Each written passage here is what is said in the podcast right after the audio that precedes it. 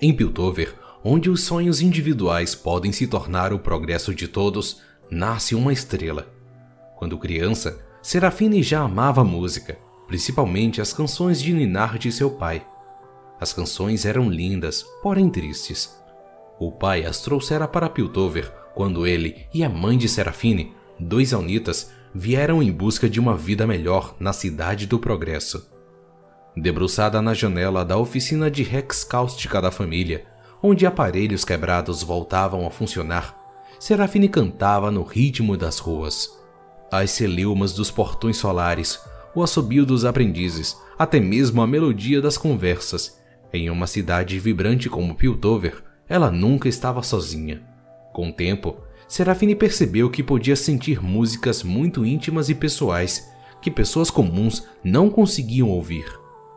E, à medida que ela crescia, crescia também os seus dons.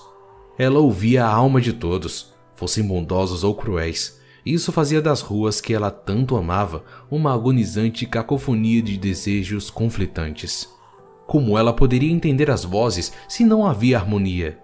Certos dias, ela se escondia em um canto, trêmula e tapando os ouvidos, incapaz de ouvir dentro do caos. Os pais de Serafine deixaram tudo para trás para que ela pudesse nascer em Piltover, e aquele sofrimento os angustiava. Eles juntaram todas as economias e compraram um fragmento de um raro cristal Hextech, transformando em um dispositivo que abafava a audição mágica da filha. Pela primeira vez em anos, ela desfrutou do silêncio.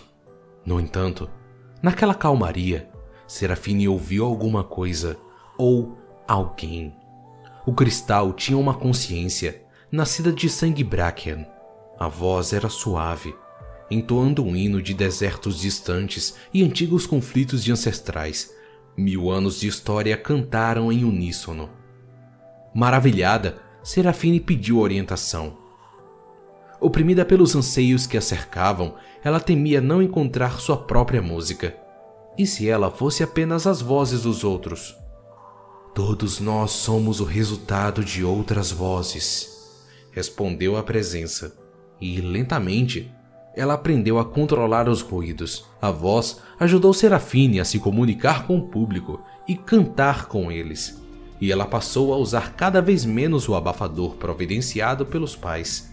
Na primeira vez que ela se apresentou diante de uma plateia para testar suas habilidades, o nervosismo tomava conta.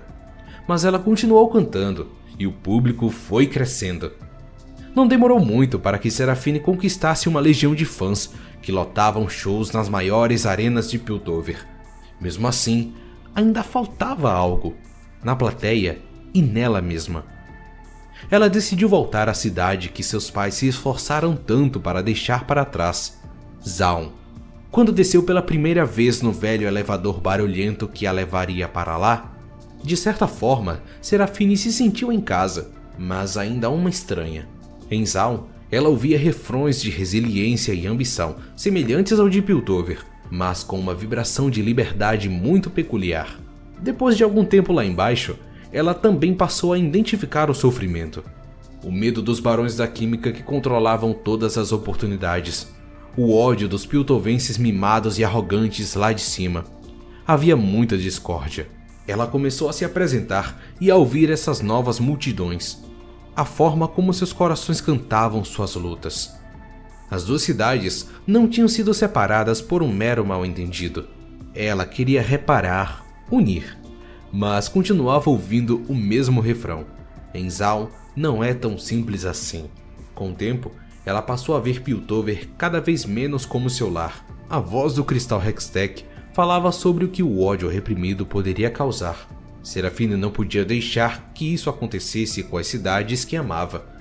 Com a ajuda dos pais, ela desmontou seu abafador e juntos eles reaproveitaram o cristal para causar um efeito oposto. Agora, em vez de reprimir, a nova plataforma amplificaria seus dons, permitindo que ela ouvisse os demais em toda a sua complexidade.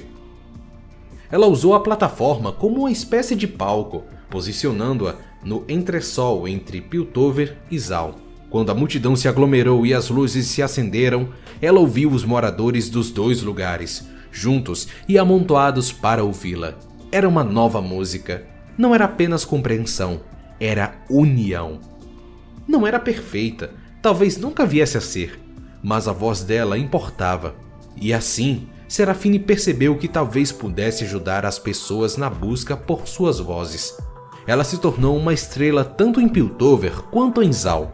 Fortalecida pelos seus dons e sua tecnologia Hextech, ela amplifica as vozes de todos com uma injeção de otimismo, pois, para ela, todas as vozes merecem ser ouvidas, principalmente as de quem resiste. Elas são uma inspiração, e Serafine fará de tudo para inspirá-las também.